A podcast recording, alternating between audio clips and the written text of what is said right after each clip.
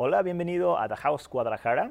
Soy Justin, mi esposa Ángela y yo somos los, los, líderes y pastores aquí y queremos desearles un feliz Pascua. Esperamos que estés disfrutando este tiempo con tu familia, con amigos, tal vez en la playa, tal vez en algún otro lado. Nosotros aquí en nuestra casa, uh, en parte por la pandemia, pero en parte porque luego en estas fechas hay mucha gente por todos lados. Entonces, donde estés, como estés, les deseamos un feliz Pascua. Estamos muy emocionados que este fin de semana, ahorita hoy es miércoles, lo estoy grabando unos días antes de subirlo, pero este domingo vamos a tener reuniones presenciales, uh, de hecho son tres, los horarios están en línea. A lo mejor este video lo vas a ver después, pero el plan es continuar con reuniones presenciales por lo menos una vez al mes, tal vez más seguido, no hemos decidido todavía. Entonces, si nos sigues en redes o si tienes el WhatsApp de la iglesia o igual si quieres buscarnos en, redes a mí o a mi esposa, podemos contestar cualquier duda que tengas. El plan es tener reuniones presenciales este domingo, pero también un Zoom en vivo a las 12 hora local, como siempre hacemos, y también este video en inglés y en español, como hemos estado haciendo ya por un año. Entonces son tres diferentes maneras de conectarte, de escuchar el mensaje y estamos uh, pues muy emocionados, la verdad, de vernos a los que están acá en la ciudad y, y, se sientan con la seguridad y con la confianza para, para verse, vernos en persona. Si no, no pasa nada de verdad, por eso está la idea, la, eh, la opción de hacerlo en Zoom o simplemente ver el video como este video que, que estás viendo ahorita. Entonces hay muchas maneras y este, pues nadie, nadie sabe qué nos espera. En el futuro estamos todos intentando uh, tomar pasos seguros. Entonces gracias a todos por su paciencia, por su generosidad, lo he dicho ya muchas veces y sigo muy agradecido y también muy expectante del futuro, lo que Dios está haciendo, no solamente en The House, mucho más que eso, lo que Él está haciendo en tu vida, en tu familia y alrededor del mundo. Hoy, siendo Pascua o la semana de Pascua, quiero hablar un poco acerca de la, la resurrección de Jesús.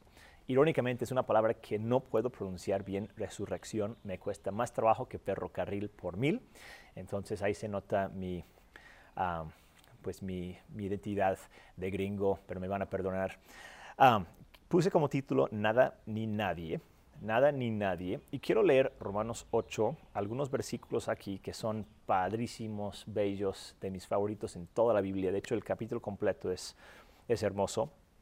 Yo creo que si no tuviera más que este capítulo en toda la Biblia, yo creo que podríamos entender mucho acerca del corazón de Dios, porque nos revela tanto, demasiado para cubrir en media hora, obviamente. Entonces voy a tratar de hablar de algunas cosas prácticas, sencillas, uh, cosas que a mí en lo personal me han ayudado bastante a poder vivir mi vida y que me siguen retando también. Son, algunas cosas que donde todavía siento que tengo mucho por aprender y por aplicar en mi vida. Estoy muy consciente de que todos tenemos diferentes puntos de vista, de vista respecto a Dios y la Biblia. Entonces, tal vez mis observaciones o mis opiniones no van a ser las tuyas y está bien. Todos vemos la Biblia y a Dios de maneras distintas. Creo que es sano, necesario y divertido eso. Um, lo que voy a compartir son mis opiniones, son mis ideas, mis comentarios acerca de la Biblia uh, y mis experiencias también con Dios y espero que te sirvan, pero también creo que al final de cuentas todos tenemos que conocer a Dios por nosotros mismos, leer la Biblia por nosotros mismos, interpretarla y aplicarla y tratar de vivir una vida una conciencia limpia, una vida que refleje el amor de Dios y eso es tarea de todos y cada uno de nosotros. Y que bueno, que nadie nos puede decir, ni nos tiene que decir qué tenemos que hacer en todos los sentidos. Dios nos ha dado su libre, albedrío y es una cosa muy bella. Romanos 8, voy a leer uh, en total como 10 versículos, empezando con versículo 1. Dice, por lo tanto, ya no hay ninguna condenación. Y, quiero que veas, mientras voy leyendo, voy a tratar de enfatizar uh, con mi tono de voz estas frases, pero quiero que veas cuántas veces Pablo, el, el, autor aquí, dice cosas como todos o ninguno o nadie. Son palabras muy, muy explosivas, muy, muy expansivas. Entonces él dice, por lo tanto, ya no hay ninguna condenación para los que están unidos a Cristo Jesús. Pues por medio de él, la ley del Espíritu de vida me ha liberado de la ley del pecado y de la muerte. Me encanta este pasaje. No hay condenación, o sea, no hay, Dios no está diciendo, pero tú hiciste y estás mal y vas mal y eres malo y te voy a castigar. todo lo contrario con Dios. Voy a brincar casi el resto del capítulo hasta verso 31, porque aunque hay mucho ahí, no hay tiempo para cubrirlo. Pero él dice, Pablo dice, después de todo una discusión, una conversación acerca ah, de, de, Dios y su amor y la ley y la santidad y muchas cosas muy bellas, dice verso 31, ¿qué diremos frente a esto? O sea, todo lo que ya dijo. Si Dios está de nuestra parte, ¿quién puede estar en contra nuestra? Y la respuesta es nadie. El que no escatimó ni a su propio Hijo, sino que lo entregó por todos nosotros, todos nosotros. ¿Cómo nos habrá, cómo no habrá, perdón, de darnos generosamente junto con Él todas las cosas? Luego dice, ¿quién acusará? Otra vez nadie es la respuesta. ¿Quién acusará a los que Dios ha escogido? Dios es el que justifica. ¿Quién condenará? Pues nadie. Cristo es el que murió e incluso resucitó y está a la derecha de Dios e intercede por nosotros. ¿Quién nos apartará del amor de Cristo? Otra vez, nadie. La tribulación o la angustia, la persecución, el hambre, la indigencia, el peligro, la violencia. Ahí, está escrito, por tu causa siempre nos llevan a la muerte, nos tratan como a ovejas para el matadero. Sin embargo, en todo esto, perdón, sin embargo, en todo esto somos más que vencedores por medio de aquel que nos amó pues estoy convencido de que ni la muerte, ni la vida, ni los ángeles, ni los demonios, ni lo presente, ni lo porvenir, ni los poderes, ni lo alto, ni lo profundo, ni cosa alguna en toda la creación podrás, podrá apartarnos del amor que Dios ha manifestado, nos ha manifestado en Cristo Jesús, nuestro Señor. Es una afirmación tan contundente, tan grande, tan afirmativa del amor de Dios la presencia de Dios, la realidad de Dios, el compromiso de Dios y, y de la imposibilidad de que cualquier cosa nos pudiera separar de todo lo que Dios tiene para nosotros. Por eso digo, este capítulo me, me súper encanta. Vamos a orar, si me quieres acompañar ahí en tu casa o en tu carro, donde estés, y vamos a empezar con este, esta plática juntos. Dios, te damos gracias por tu amor tan permanente, tan eterno, tan grande en nuestras vidas. Gracias porque podemos aprender más de ti, siempre caminar contigo, seguirte, Señor, y, ser cambiados por ti. Gracias porque en Cristo tenemos una vida abundante, tenemos libertad, una vida libre de, vergüenza y de condenación, una vida donde podemos disfrutar tu amor constante, eterno hacia nosotros en todo momento. Te damos gracias en el nombre de Jesús. Amén. Pues, tengo 22 años de casado con mi esposa, muchos ya lo saben. Yo creo que casi cada semana saco algo de mi familia, de mis mascotas, lo que sea, para como que entender un poco mejor lo que, lo que me dice la Biblia. Y es así como la veo. Veo la Biblia de una manera muy, ah, yo creo que muy práctica, muy cotidiana y, creo que es la meta, ¿no? El poder aplicarla a nuestras vidas. Pero bueno, ah, en estos años, 22 años bellos, hermosos, divertidos siempre, seguimos súper muy enamorados en todos los sentidos. Pero ha habido una que otra, de vez en cuando, conversación de esas difíciles, pleitos, argumentos, discusiones, donde por alguna razón, mi culpa a veces, a veces no, terminamos discutiendo sobre algún tema. Y si tú eres casado, yo creo que vas a entender cómo funciona la dinámica, pero aún si no, si tienes papás, si tienes amigos, un mejor amigo quizás, mejor amiga, ah, donde ya llevan años conociéndose, es un hecho. Yo creo que nos ha pasado a todos que aunque existe un nivel impresionante de amor y de compromiso y muchas buenas memorias, también ha habido momentos de discusión, de pleito, momentos cuando hubo algún desacuerdo, ah, alguna palabra fea, alguna acusación injusta, alguna decisión tonta, lo que sea. Y uno de los dos se sintió un poco ofendido, ¿no? un poco atacado. analizándolo, casi siempre sucede de que pues, tal vez yo me siento el víctima, ella me está diciendo algo y entonces yo respondo más o menos igual o peor, pero resulta que ella no quiso decirlo así, no estaba pensando lo que yo pensé que, que decía, entonces mi reacción pues la lastima, entonces ella responde más o menos igual y así se arma una, una, discusión de esas intensas que casi nunca tiene que ver con el tema en sí, más que nada tiene que ver con la reacción ante, ante el tema que se está discutiendo. Y ya después de platicarlo, resolverlo, pedir perdón si es necesario, muchas veces termina siendo como que, wow, ¿qué pasó? ¿no? ¿Por qué hablamos así? Pero en el momento, en el momento de esa discusión, que repito e insisto, es normal, es sano, es correcto, yo creo, tener discusiones de ese tipo, porque lo no sano sería nada más como que evitar hablar de temas difíciles, ¿no? O que uno de los dos siempre tenga que, ah, no, está bien, yo, yo cedo. Entonces es bueno poder saber cómo platicar, cómo discutir. Pero hay algo que me han dicho desde hace años, yo lo he repetido con otras personas, cuando estamos discutiendo y hablando temas difíciles, hay dos palabras, dos palabras que no debes decir nunca. una de ellas es la palabra nunca y la otra es la palabra siempre. ¿Por qué? Porque ponte a pensar, ¿no? En una discusión de esas, casi siempre al instante que alguien te empieza a atacar o tú piensas que te están atacando, la, reacción automática defensiva es decir, pero es que tú siempre, es que tú nunca. Y, son palabras grandes, son palabras imposibles de comprobar o defender. De hecho, ni son verdad, porque como que nunca va a ser algo, o como que siempre va a ser la otra cosa. Y ya sabemos cómo responde la otra persona.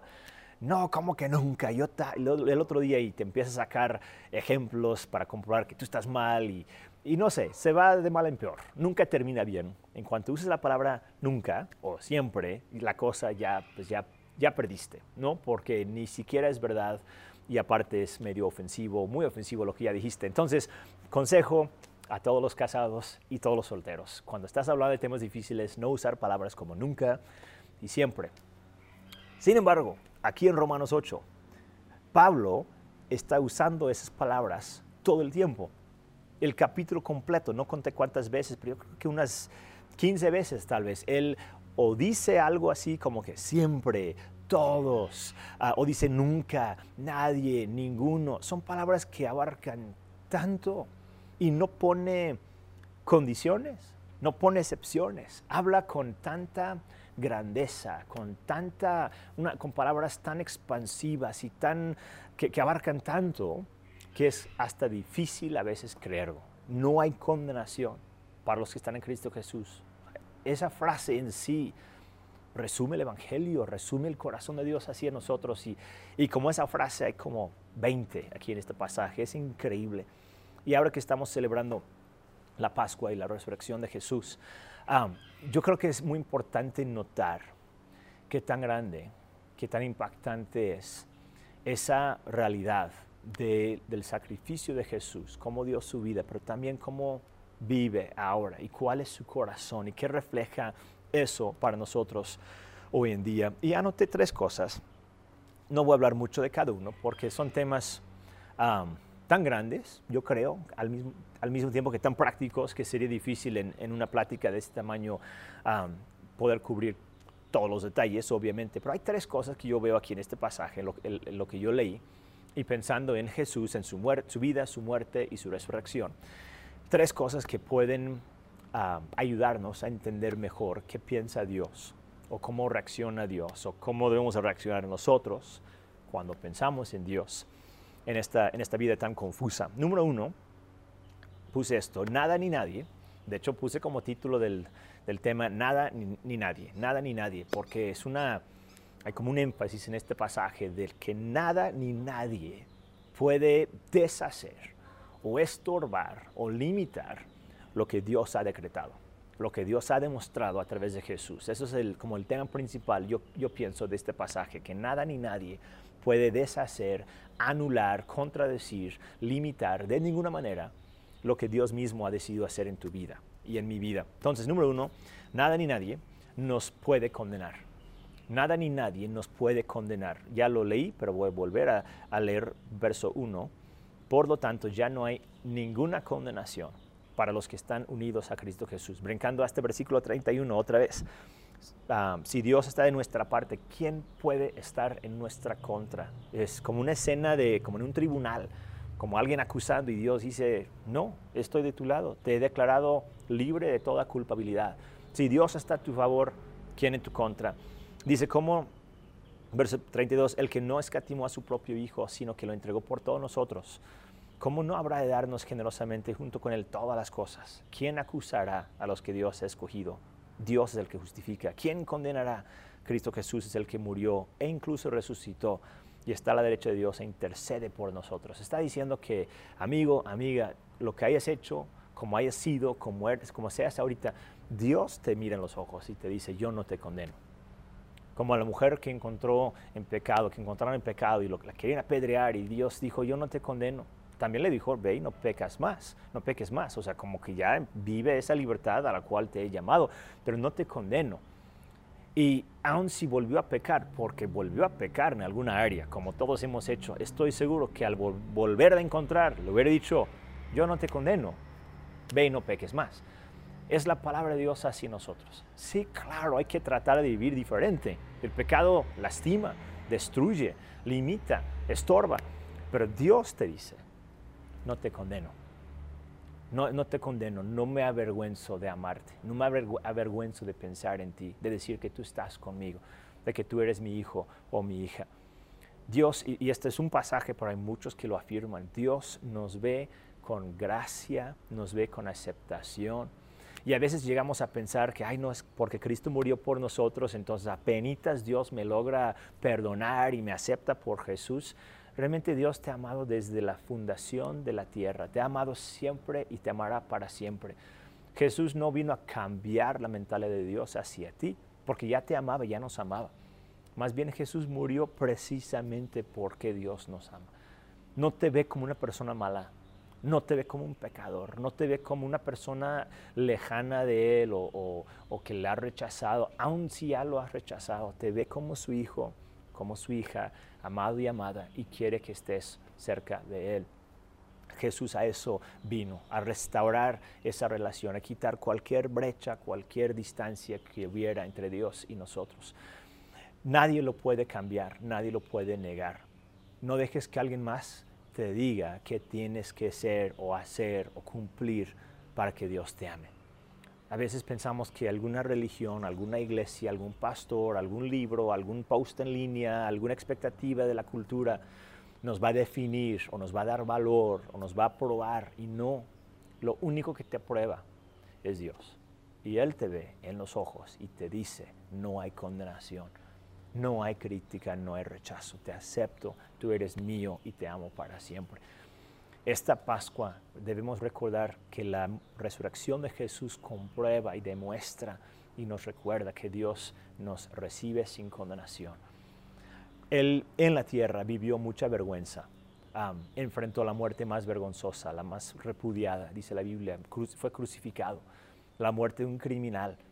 Todo el mundo se burló de él, todos lo rechazaron, todos lo miraban como un objeto de oprobio sin embargo, él enfrentó la vergüenza más exagerada en ese tiempo, porque para él, para que cuando nos, porque cuando él nos ve, no siente vergüenza. Él enfrentó la vergüenza, él, él enfrentó la pena, la culpabilidad, el oprobio, el rechazo, para no nosotros tener que vivir así ante Él.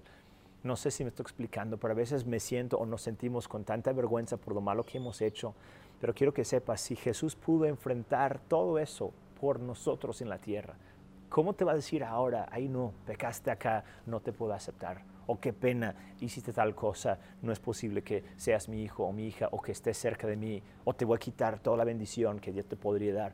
La vergüenza queda olvidada y borrada. Él vivió esa, esa vida, murió esa muerte y resucitó de nuevo para demostrarnos y decirnos y y ganarnos una realidad libre de condenación y vergüenza. Creo que esa verdad la debemos de celebrar, perdón, y recordar siempre. Entonces, número dos, yo puse esto, ah, nada ni nadie puede limitar a Jesús. Nada ni nadie puede limitar a Jesús. Número uno, nada más para repasar, fue nada ni nadie nos puede condenar. Em, hablando de cómo Dios em, ha decidido, ha decretado que no hay condenación para nosotros pero quiero también enfatizar, número dos, que no hay nada ni nadie que puede limitar a Jesús en sí, ni la, ni la tumba, ni la muerte, ni el pecado, ni las expectativas de las personas, ni la religión, ni la cultura, nada. No había cosa alguna que podía encerrar o que puede encerrar a Dios en una cajita y decir, así es Dios y así tiene que actuar. Y parte del mensaje, yo pienso, de la, de la resurrección es esta, es entender que Dios es más grande que nosotros.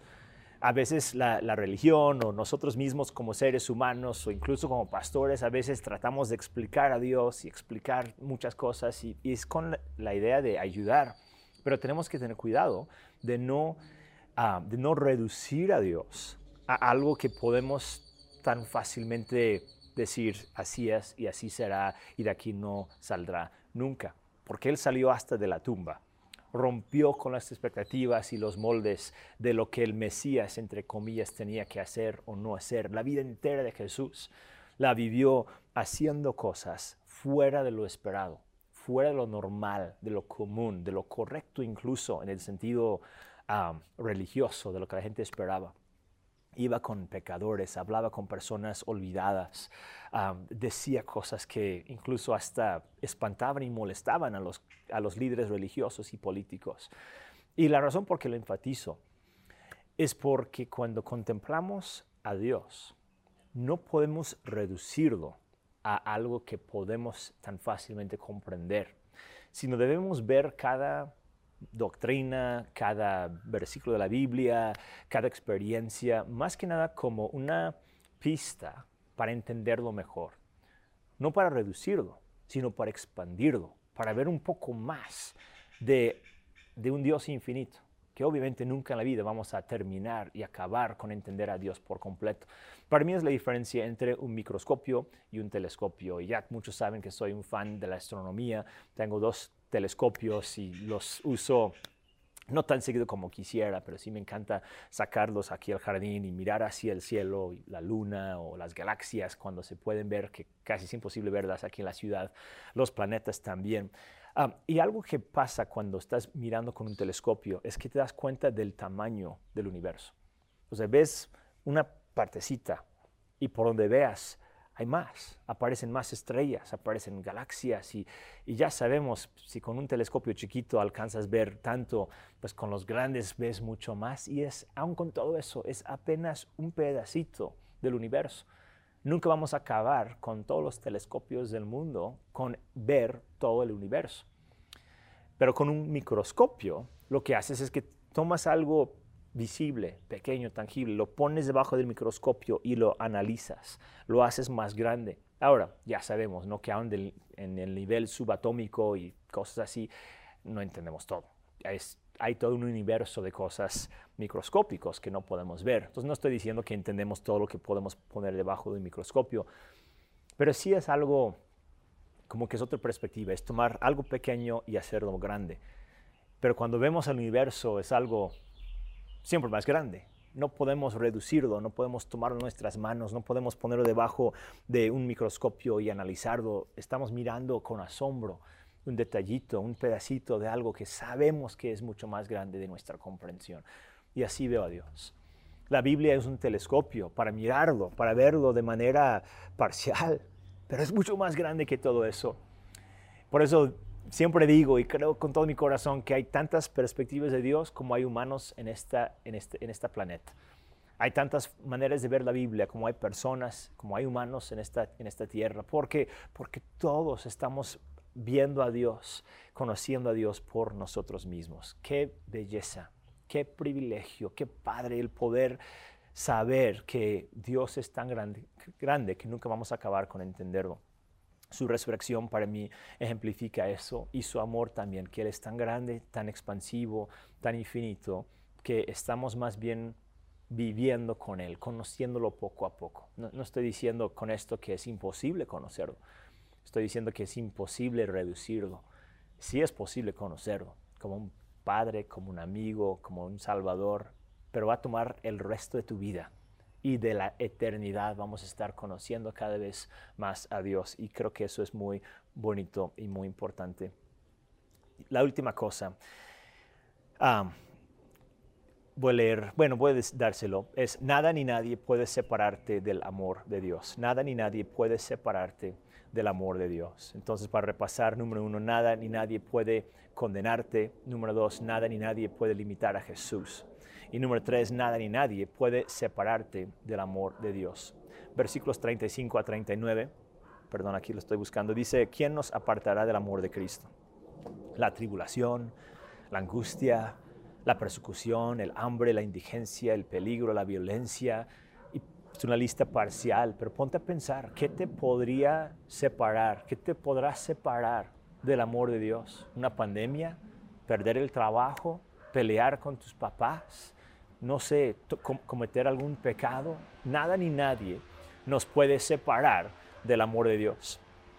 Luego dice verso 30 y 8, pues estoy convencido de que ni la muerte ni la vida, ni los ángeles ni los demonios, ni lo presente ni lo porvenir, ni los poderes, ni lo alto, ni lo profundo, ni cosa alguna en toda la creación podrá apartarnos del amor que Dios nos ha manifestado en Cristo Jesús, nuestro Señor. Creo que ese amor es lo principal que nos asombra de Dios, es lo más importante, lo más bello. Y ahora que estamos celebrando la Pascua y recordando la resurrección de Jesús, quiero invitarte a que lo hagas contemplando no solamente su gran poder, su gran santidad, su divinidad, todo lo demás que también es importante, pero que lo veas como un acto de amor. Estaba tan comprometido Dios con nosotros que murió Jesús para restaurar esa relación y resucitó de entre los muertos. Resucitó por amor, vive por amor, intercede por amor, nos ve con amor. Nada nos puede separar de ese amor. Y siento que lo digo cada semana y siento que cada semana en mi vida personal lo sigo descubriendo porque tan fácilmente me distraigo con mis errores o con los afanes de la vida o con las tonterías de este mundo, de las cosas que las personas hacen o dicen. Y el poder regresar a lo básico y entender que el amor de Jesús nunca deja de ser. Y que nada en este mundo, ni en el mundo venidero, va a poder intervenir, separar tu vida y el amor de Dios. Estás con Él, estás en su mirada y estás en su corazón. Y sé que son días difíciles para todos y que hay cosas raras, locas que están pasando. Sé que el mundo no entiende, no sabe qué hacer y a veces nosotros también no sabemos qué hacer.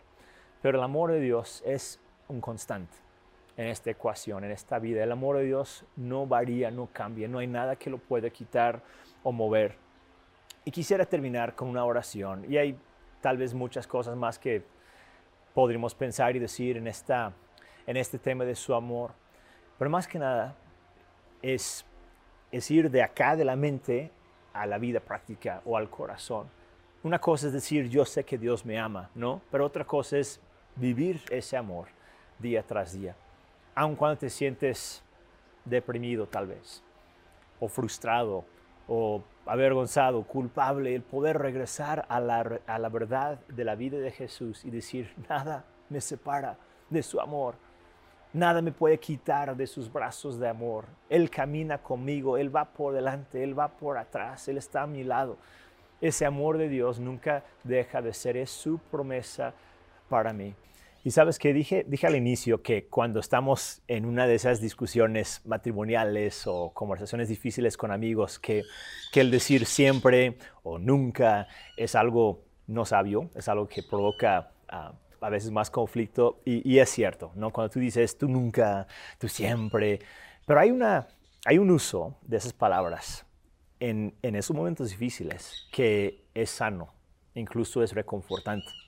Cuando tú dices, yo siempre te amaré, yo siempre estaré contigo, yo nunca te dejaré. No hay nada que vendrá entre nosotros, no hay nada que podrás hacer para romper este pacto que yo tengo, para estorbar o, para quitar el amor que yo tengo para ti. Esa afirmación es hasta bastante importante en momentos así, porque estás diciendo que el compromiso que tienes Em, el, amor que tienes, que sientes, es mucho más allá que momentos difíciles que tal vez están viviendo. No es acusar a la otra persona de que tú siempre haces y tú nunca haces el otro, sino es afirmar, yo siempre estoy contigo. Yo siempre te, voy a amar, yo siempre te voy a cuidar, nunca te voy a dejar atrás, nunca te voy a abandonar. Y es exactamente lo que Dios en Romanos 8 nos está diciendo.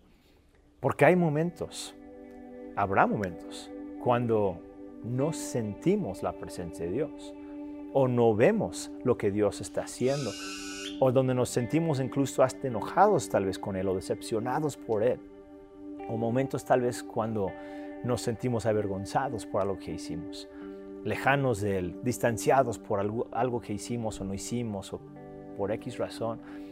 Y son los momentos cuando debemos escuchar otra vez la voz diciendo, yo estoy contigo siempre.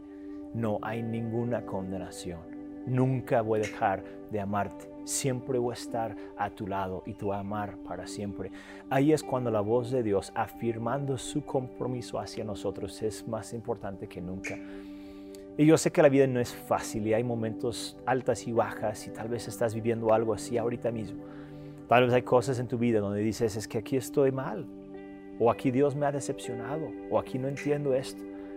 Y, y yo no puedo darte las respuestas. En mi propia vida hay áreas así casi siempre. Pero creo que es cuando la voz de Dios, esa voz quieta, esa voz reconfortante en nuestros corazones se tiene que escuchar otra vez. Estoy contigo, estoy contigo y te amo para siempre. Y yo quiero terminar con una, una oración Repito, yo no sé si algo estás viviendo, estás sufriendo y, si es así, quiero orar por ti. Y aun si no, si estás súper bien, ojalá así sea. Ah, pero este, esta Pascua yo quiero invitarte a que sigas recordando la presencia de Dios, que recuerdes siempre que no hay nadie, nada ni nadie que te puede condenar, que no hay nada ni nadie que puede limitar a Dios en tu vida y que no hay nada ni nadie que puede hacer que Dios te deje de amar, de amar. Su amor es para siempre. Vamos a orar.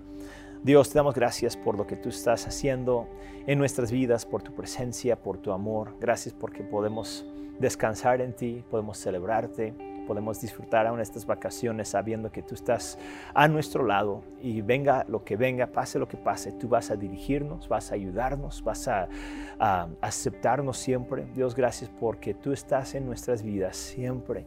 Tu compromiso no cambia, tu amor no varía. Tu compromiso hacia nosotros es eterno y te damos gracias en el nombre de Jesús. Amén.